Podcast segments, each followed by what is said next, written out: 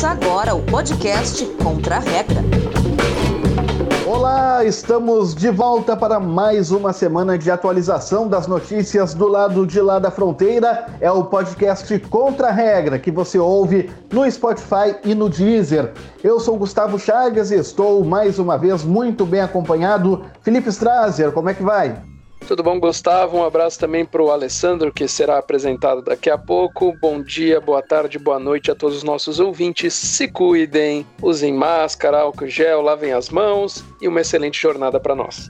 Uma excelente jornada para Alessandro de Lorenzo. Tudo bem, Alessandro? Tudo, tudo certo. Um abraço para você, Gustavo, para o Felipe, para todos os nossos ouvintes e vamos para mais um programa.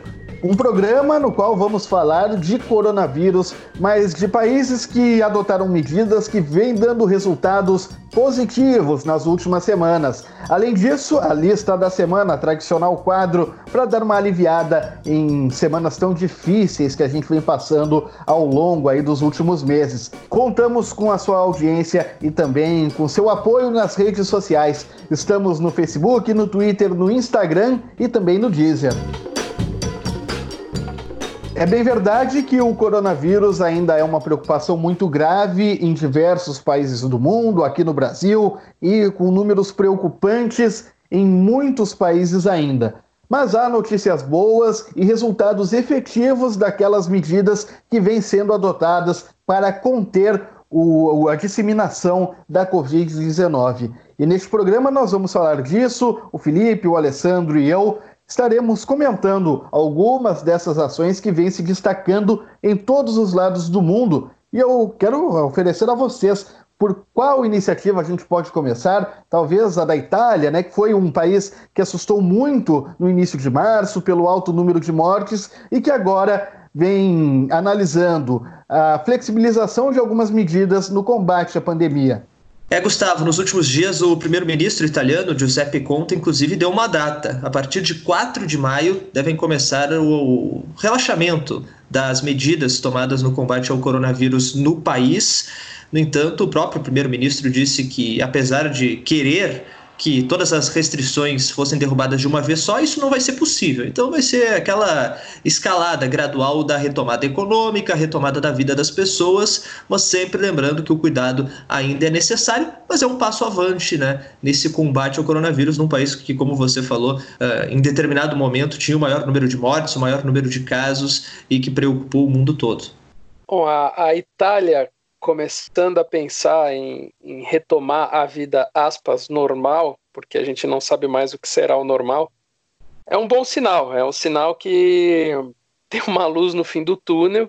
A gente só vê notícia negativa. É, obviamente, o coronavírus chegou no Brasil mais tarde do que na Itália, mais tarde do que na Europa, então nós ainda não chegamos no pico e provavelmente, pelo que estão falando, estamos próximos disso. Uh, mas a Itália é um, é, é um, bom exemplo do que acontece, que é a vida depois, né? Então, claro que tem que tomar todos os cuidados, há o perigo de uma segunda onda, mas num país que estava sendo uh, devastado pela Covid, é, era, é, era uma coisa surreal que a gente via falar da Itália. São notícias muito boas, né? Pensar um país desse já começando a reabrir aos poucos os comércios, a tentar fazer a vida voltar um pouquinho mais ao normal. Então, assim, é um bom sinal do que está por vir aí para frente, né? É uma, é uma fase e vai passar. E não é da abertura pela abertura em si que a gente fala, mas pelas projeções positivas, né, de saúde da população que os números estão cada vez menos piores, se é que a gente pode fazer esse tipo de, de análise. A Espanha também vem adotando medidas de retomada da vida, com os serviços da construção civil voltando a ocorrer, e outros países da Europa que também retomam algumas atividades econômicas. São os exemplos da Áustria, da República Tcheca, da Noruega e também da Alemanha, que se mostrou um exemplo, né? De controle da situação do coronavírus, claro que com perdas, claro que com mortes, mas com uma situação muito menos grave do que a enfrentada pela Itália e pela Espanha. Exatamente, Gustavo. É, o governo de Angela Merkel foi extremamente, está sendo extremamente elogiado pela comunidade internacional Uh, ela que deu o, o, primeiro discurso dela, o primeiro discurso ao vivo dela, assim, né, pronunciamento, né, pronunciamento ao vivo em 15 anos de governo, foi por causa do coronavírus.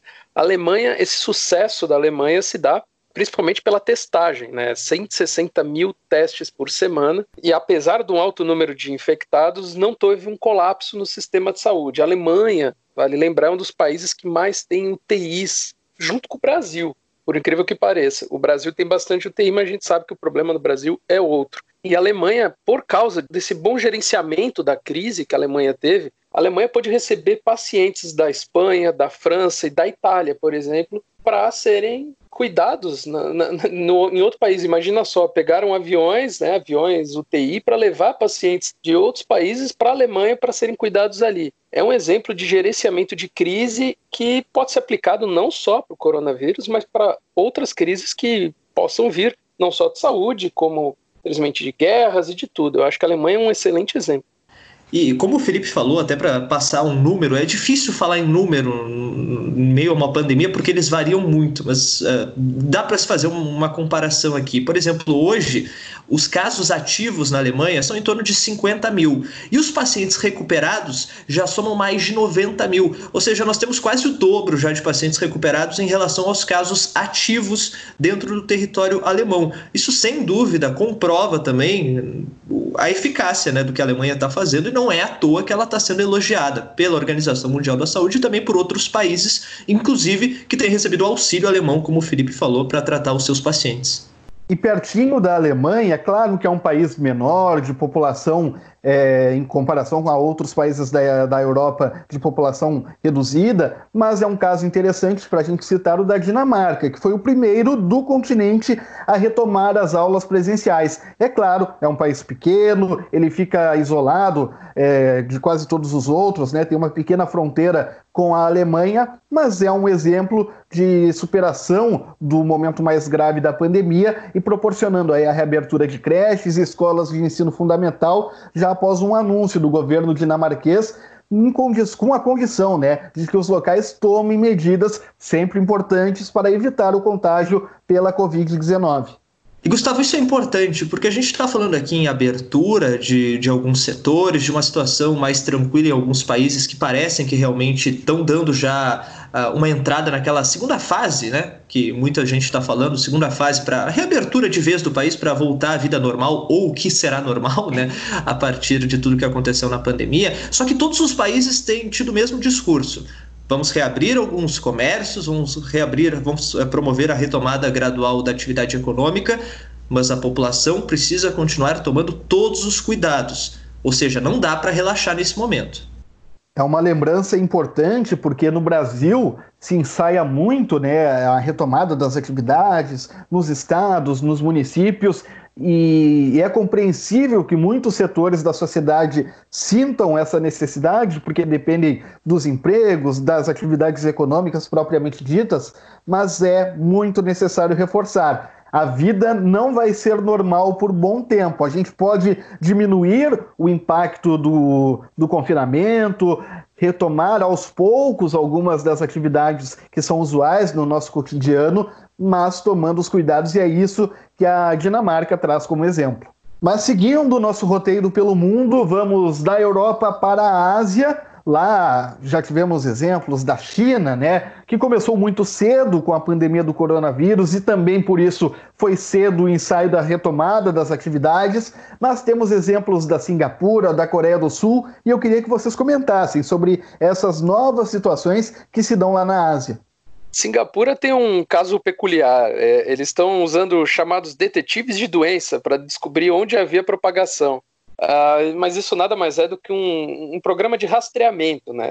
Uh, os principais países que conseguem, estão conseguindo cuidar, uh, manejar bem a, a, contaminação são países que rastrearam logo as fontes de contágio, né? isolaram rápido. Então, uma pessoa ali teve o contágio na, na, naquele, naquele quarteirão, isola o quarteirão e fica cuidando dali, não deixa que ninguém mais saia. Então, esse programa de rastreamento em Singapura conseguiu seguir a cadeia do vírus no país, identificou infectados e as pessoas que tiveram contato, isolou todos, exatamente. É, é, são países que fazem isso e conseguem diminuir né, a, a, a, contaminação e, obviamente, vão sair desse, dessa crise mais rápido do que outros.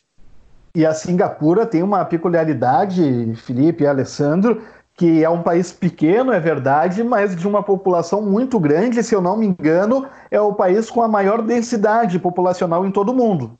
É, o Gustavo tocou num ponto muito interessante, né? Um país com uma densidade demográfica muito grande, então quer dizer, todo mundo vive em prédios, vive no, em espaços pequenos, né? Contatos muito grandes. Quase que o Gustavo acertou. Singapura é o segundo país com a maior densidade demográfica do mundo, a maior é Mônaco. Mas se a gente for levar em conta um país com uma população mais de um milhão de habitantes, realmente, Singapura, com mais de 4 milhões de habitantes, é um país com uma densidade demográfica absurda. Né? Uma área pequena, 716 quilômetros quadrados, uma densidade de 7.500 habitantes por quilômetro quadrado. A chance de dar problema ali era grande e eles souberam contornar isso de uma maneira eficaz. Até a título de comparação, a Singapura com 7 mil habitantes por quilômetro quadrado, o Brasil tem 23 por quilômetro quadrado. É claro que estamos num país, e repito um clichê, né, de dimensões continentais, mas é para a gente ter uma ideia de como a Singapura é um país apertado, vamos dizer assim. E bem pertinho, naquela mesma região, a gente tem o exemplo da Coreia do Sul, né, que já foi citada e que é elogiada justamente pela grande capacidade de realização de testes. Né? São 10 mil testes diários para identificar quem está infectado pelo coronavírus, e aí tem um diferencial do, do país que tem conseguido isolar também não só a população que tem o vírus, mas a população assintomática. Quando você faz esses testes, mesmo aquele indivíduo que não apresenta sintomas, você consegue comprovar que ele está infectado e aí você consegue quebrar de uma forma muito mais eficaz a cadeia de disseminação do vírus. Então a Coreia do Sul acaba também sendo um grande exemplo. Ficou muito evidente né, nas notícias que circulam já nos últimos meses, o drive-thru que foi criado pelos sul-coreanos, a pessoa não precisa nem descer do carro e ela recebe o teste uh, na hora. Então a Coreia do Sul ela avançou muito tecnologicamente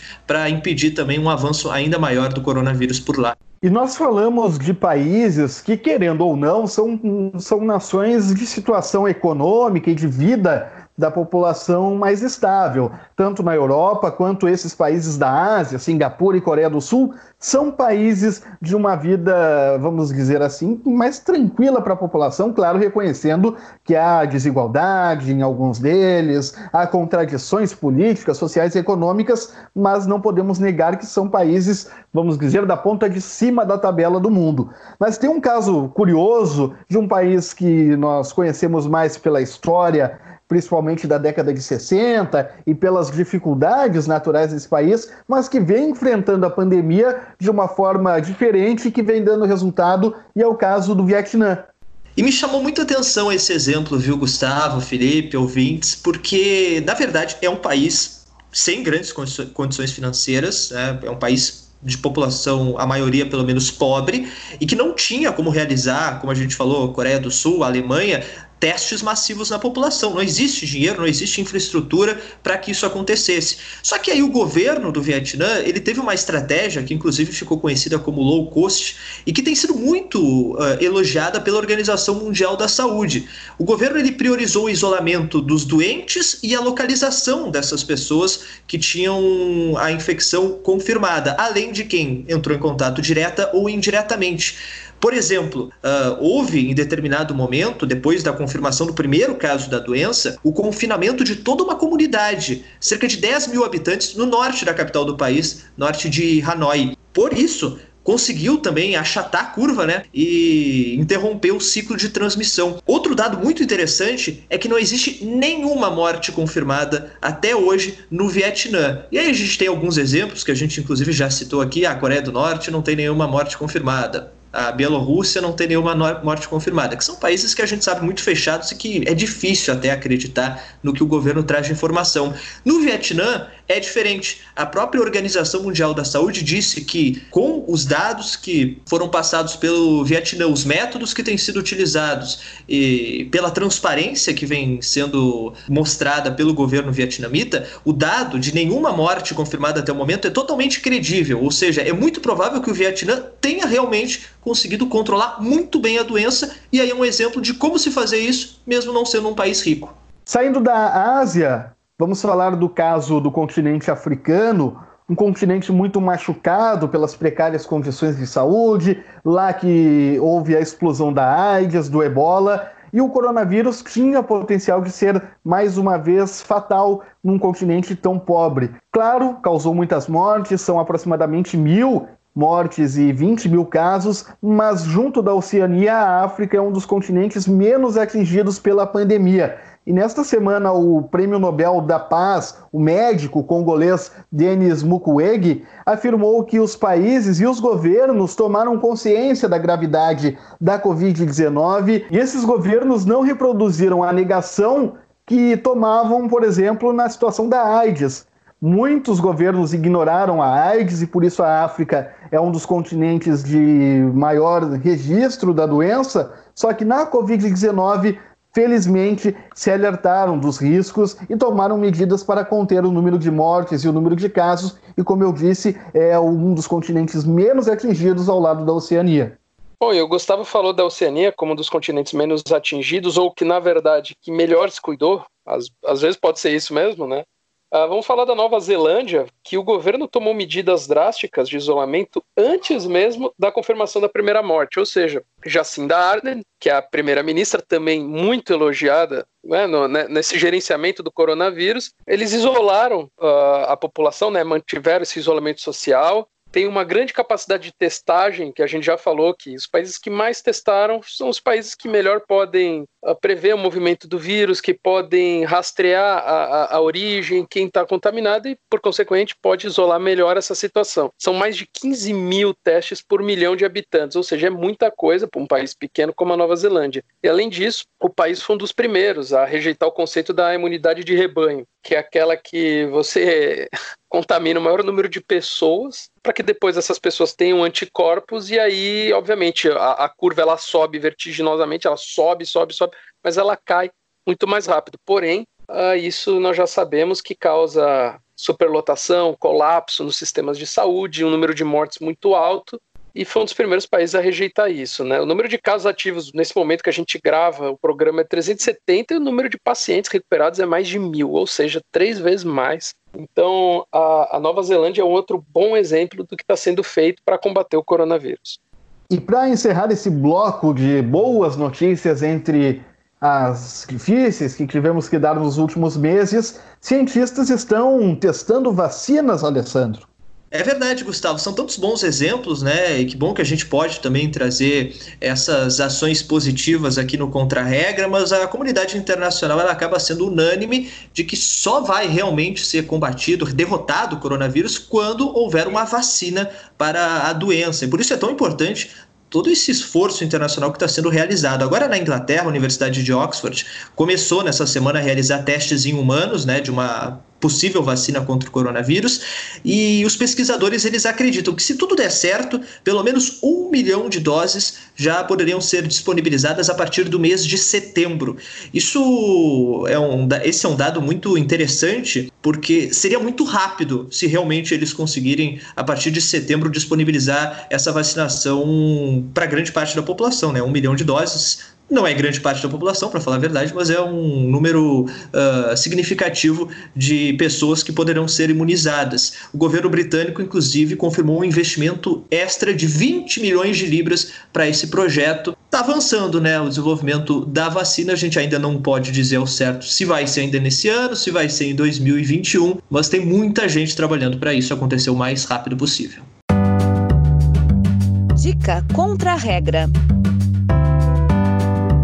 E a atribuição de dar a dica cultural nesta semana aqui no podcast Contra a Regra caiu na minha mão, vamos dizer assim, e é nas minhas mãos que eu carrego o livro Correspondentes Bastidores, Histórias e Aventuras de Jornalistas Brasileiros pelo Mundo é um livro da Globo Livros e, pelo que vocês devem imaginar, é um livro sobre os correspondentes internacionais da TV Globo. Narra histórias interessantíssimas de guerras, de coberturas jornalísticas em países diversos da América, da Europa, do Oriente Médio. É bastante interessante justamente a parte do Oriente Médio que tem histórias fantásticas, apesar de muito tristes pelas guerras, e lista aí o trabalho de 20 profissionais, entre eles muitos que servem de exemplos, imagino, não só para mim, mas para o Alessandro e para o Felipe. Tem Caco Barcelos, uh, Ernesto Palha, Jorge Pontual, Marcos Uchoa, Sandra Passarinho, Sônia Briggs, enfim, muitos nomes que marcaram história no jornalismo, e eu cito uma das histórias, eu ainda não terminei de ler o livro, mas uma das histórias que mais me prendeu foi do Luiz Fernando Silva Pinto, que é correspondente da Globo em Washington e tem relatos bem interessantes da carreira dele pelo jornalismo. Livro Correspondentes, Bastidores, Histórias e Aventuras de Jornalistas Brasileiros pelo Mundo é a dica cultural do Contra-Regra nesta semana.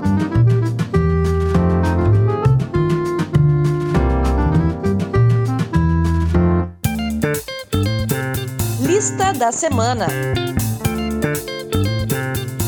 Bom, a vinheta já anunciou.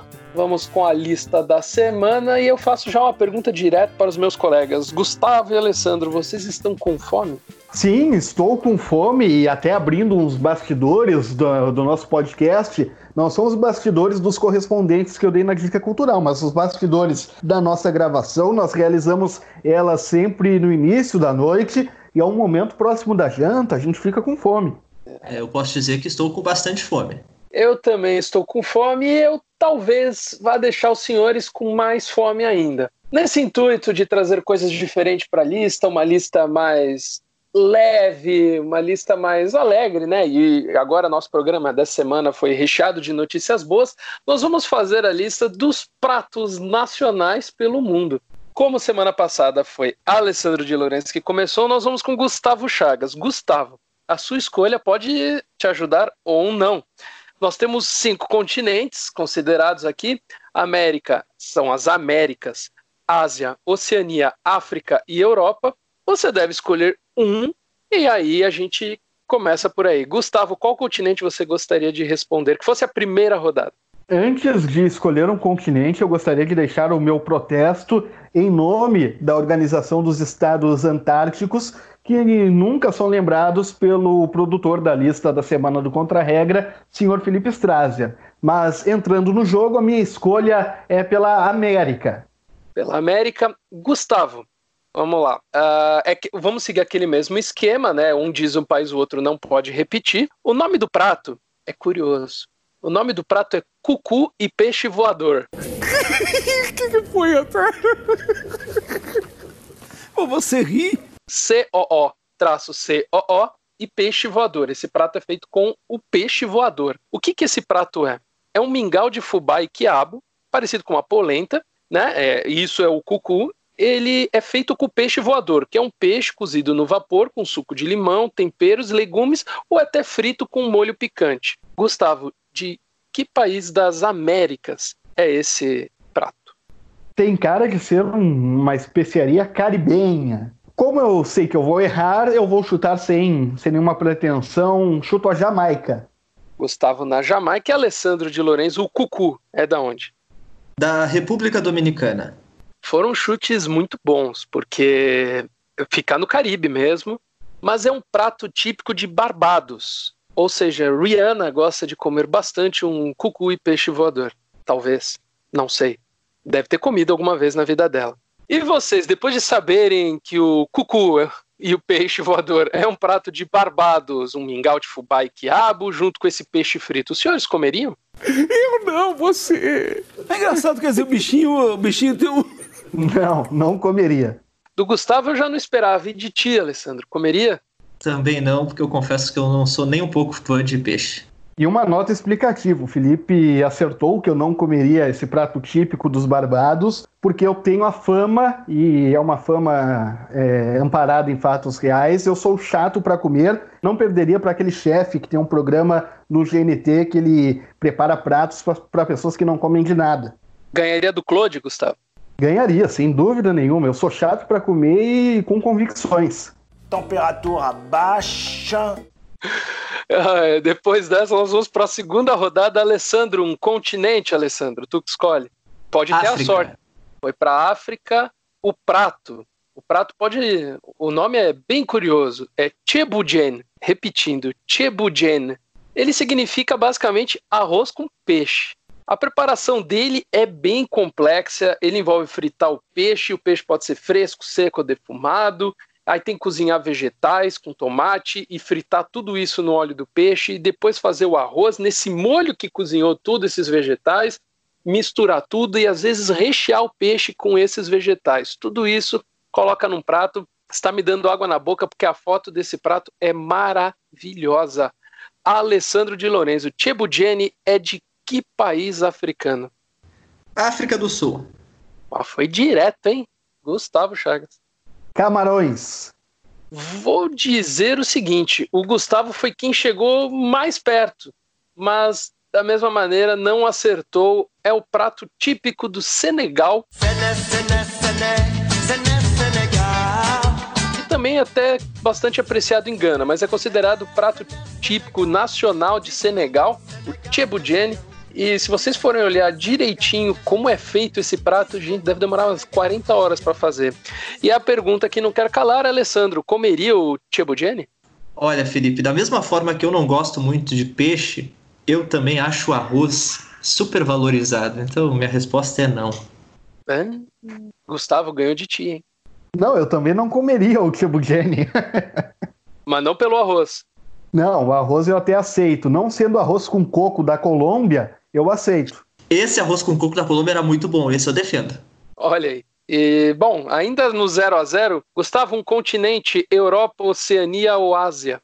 Eu vou num continente teoricamente mais familiar ao nosso, pela cultura ocidental. Vou na Europa. Bom, Gustavo escolheu a Europa. Alessandro é um europeu. Deve conhecer. É um prato que, na verdade, não tem um nome próprio mas é um prato geralmente se come muito nesse país. É uma mistura de ervilhas, bacon e cebola. Essas ervilhas ficam de molho durante a noite, depois são salteadas com bacon, sal e pimenta. As cebolas são adicionadas na panela, depois que na panela que refoga as ervilhas e o bacon. Pode ser servida a ervilha cru também, e é uma comida que eu dei uma pesquisada e assim se come direto nesse país. As ervilhas com bacon e cebola. É um prato nacional. Que país estamos falando? Eu, antes de dizer o país, eu já digo que pedirei esse prato sem cebola e sem ervilhas e chuto a Irlanda. Gustavo destruindo o prato nacional do lugar, chutou a Irlanda. Alessandro. Me parece um prato típico daqueles países bem frios.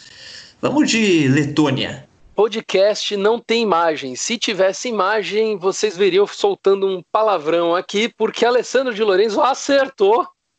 Boa! Uhul!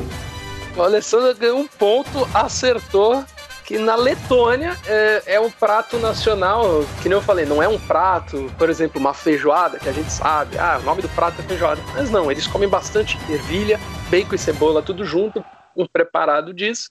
Bom, depois dessa do Alessandro, que está na vantagem 1 a 0 o Gustavo já falou que tiraria tudo. Gustavo, não comeria esse prato?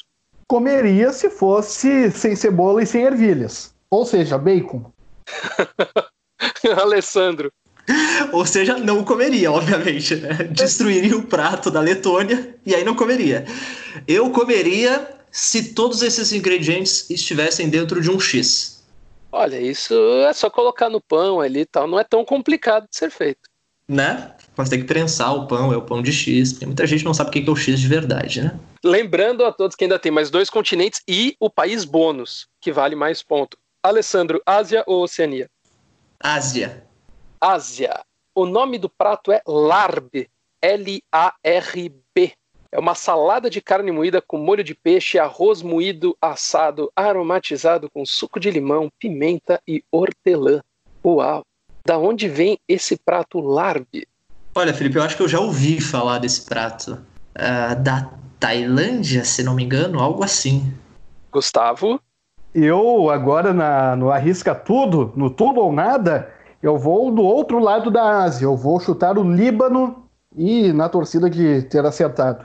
Eu vou dizer que eu achei que o Alessandro ia acertar, mas o Alessandro deu um chute seguro, o Gustavo arriscou bastante no chute dele. Não, Gustavo não é do país mediterrâneo. Alessandro, o prato vem do Laos. É o prato nacional do Laos. É uma salada de carne moída com molho de peixe e o arroz assado aromatizado. Então é um prato daquela região, né? A gente sempre pensa em pratos perfumados, bonitos daquela região. É um prato nacional do Laos e eu já te pergunto, comeria? Eu acho que eu comeria pela experiência, embora tenha de novo arroz e peixe, né? Carne moída. No... O molho é que a carne peixe. moída, a carne moída eu acho que ela quebra um pouco, então eu acho que eu experimentaria. Gustavo, um arroz com carne moída, Gustavo. Pois é, eu tava pensando aqui. O que me assustou foi a salada e o peixe, mas o arroz com carne moída, uma comida tão brasileira assim, não, não me assustou. Olha aí, Gustavo Chagas. Vamos falar para Claude. Claude, faz o larbe pro Gustavo. Gustavo que está perdendo de 1 a 0 e tem a chance agora, o último continente, só sobrou a Oceania. Gustavo, o prato é a pavlova. É uma sobremesa tipo merengue com uma crosta externa crocante à base de amido de milho e um núcleo macio e úmido de chantilly e frutas. Gustavo Chagas, uma sobremesa com o nome de pavlova da Oceania. Com esse nome, pavlova, a Rússia tem algum domínio na, na Oceania? Eu vou dizer que essa sobremesa foi inventada num país ali e ganhou muita fama na Rússia. Mas a sobremesa do país a Oceania. Eu já quero meio ponto pela menção à Rússia e eu não faço a mínima ideia de qual país da Oceania seja. Tem os óbvios, Nova Zelândia e Austrália, mas certamente o Felipe deve tentar armar uma pegadinha. Eu vou em Tuvalu ou Tuvalu, Gustavo arriscando tudo. Alessandro de Lorenzo. Aí ah, eu vou no óbvio. Nos óbvios. Nova Zelândia. E esse garoto é um fenômeno. É a Nova Zelândia. É o prato nacional da Nova Zelândia. é a... Cara, eu me assusto às vezes comigo mesmo, sério. Eu me assusto e me irrito, porque é a segunda chute que ele acerta. ah, Existe Muito bom. Liga entre a Nova Zelândia e a Austrália para ver quem é o dono do prato. Na verdade, assim, quem criou o prato, Nova Zelândia ou Austrália? Essa é a briga. No entanto, é considerado um prato nacional na Nova Zelândia, não na Austrália, por isso que entrou a Nova Zelândia como prato nacional. Pavlova, uma sobremesa para quem assiste programa de culinária muito famosa, muita gente faz. E eu pergunto para o Gustavo se comeria essa pavlova, um merengue com frutas. Ah, acho que eu daria uma chance, sim. Olha aí. Alessandro, parece bom, Alessandro. Ah, sendo sobremesa até vai. E assim, ó, 2 a 0 pro Alessandro. Vamos para a rodada bônus e última, valendo dois pontos. Se o Gustavo acertar, empata. Se o Gustavo não acertar, o Alessandro ganhou esta semana. O nome do prato é Halkart e ele quer dizer tubarão podre. Ele é exatamente isso. Ele é peixe fermentado podre e é o prato nacional de um país. Eu gostaria de saber se os senhores querem uma dica. Eu quero uma dica, mas eu já me antecipo. Eu não comeria esse lixo. Vocês querem uma dica do continente deste país ou se este país disputou uma competição esportiva grande que aconteceu em 2018 na Rússia? Eu acho que facilita muito. Eu quero o continente. Gustavo? Eu quero o continente também, porque a segunda dica já é um bom caminho, né? Fica na Europa. Halkart. Alessandro de Lorenzo é a tua chance de ganhar. Comeria Halkart, Alessandro? Não, não comeria. Dinamarca. Ó, oh, Gustavo Chagas. Já era esse, era essa, era esse teu chute ou? Não, eu vou na Islândia, um país tão adorado pelo Alessandro de Lorenzo. Eu vou dar uma de Pedro Bial. Sabe? Aquele momento que seu time está perdendo e aquele zagueiro ruim, fraco, grosso, grosso pra caramba, aquele que não acerta um posicionamento, faz aquele gol tão cagado, empata o jogo. Pode até empatar. Quem sabe agora? Gustavo Chagas, a resposta é Islândia. Eu achei que o Alessandro ia acertar e não acertou. Parabéns, Gustavo, você empatou o jogo. Olha o empate! Gol! Veja só, Alessandro, que incluiu a Islândia numa sugestões de pauta, justamente por apreciar o país. E eu fui no palpite que seria natural de ouvir de Alessandro de Lorenzo e acabei empatando o jogo. O destino é cruel, Alessandro. É, fiquei triste agora. Mais triste ainda é saber que a Islândia come isso. Bom, naquela toda aquela região come uma espécie de peixe apodrecido, peixe fermentado. A, a Suécia tem, que é o Surstormen, uma coisa assim, que é muito famoso vídeo na internet, as pessoas passam mal, esse peixe não pode ser transportado na cabine do avião, por exemplo, vem numa lata, ele não pode ser transportado em avião, ele tem que ser aberto do lado de fora da casa da pessoa, então tem que ser em ambientes abertos. Eu imagino que esse tubarão seja da mesma maneira. Então já percebo que vocês não comeriam, nem eu, porque, sinceramente, uma boa feijoada é melhor que isso. Terminando a nossa gravação e indo para um jantar muito mais agradável do que com um menu apresentado por Felipe Strazer, eu me despeço de vocês. Felipe, muito obrigado mais uma vez. Obrigado, Gustavo, Alessandro, obrigado por participarem também, sempre estarem aí. É, eu gosto muito de fazer o programa, a gente está quase chegando num ano de programa, um ano, e cada vez eu aprendo mais com vocês, eu aprendo com os nossos ouvintes, com toda essa produção aqui maravilhosa. Um beijo no coração de todos, se cuidem, por favor, isso não é uma gripezinha. Tchau. Tchau, tchau, Felipe, e tchau, tchau, Alessandro de Lorenzo. Ficou sem a vitória dessa vez, hein, Alessandro? sem a vitória, mas continuo na frente, né, no geral. Um abraço para você, Gustavo, um abraço para o Felipe, um abraço a todos e se cuidem. Estamos reagindo e estamos, como o Felipe falou, em breve comemorando um ano de podcast de Contra Regra. E nesse um ano a gente só pode falar uma coisa. Muito obrigado a todos vocês que dão play a cada semana aqui no Spotify, aqui no Deezer e também nos acompanham nas redes sociais. Estamos no Facebook, no Twitter, no Instagram e no LinkedIn. Tchau, tchau. Até semana que vem.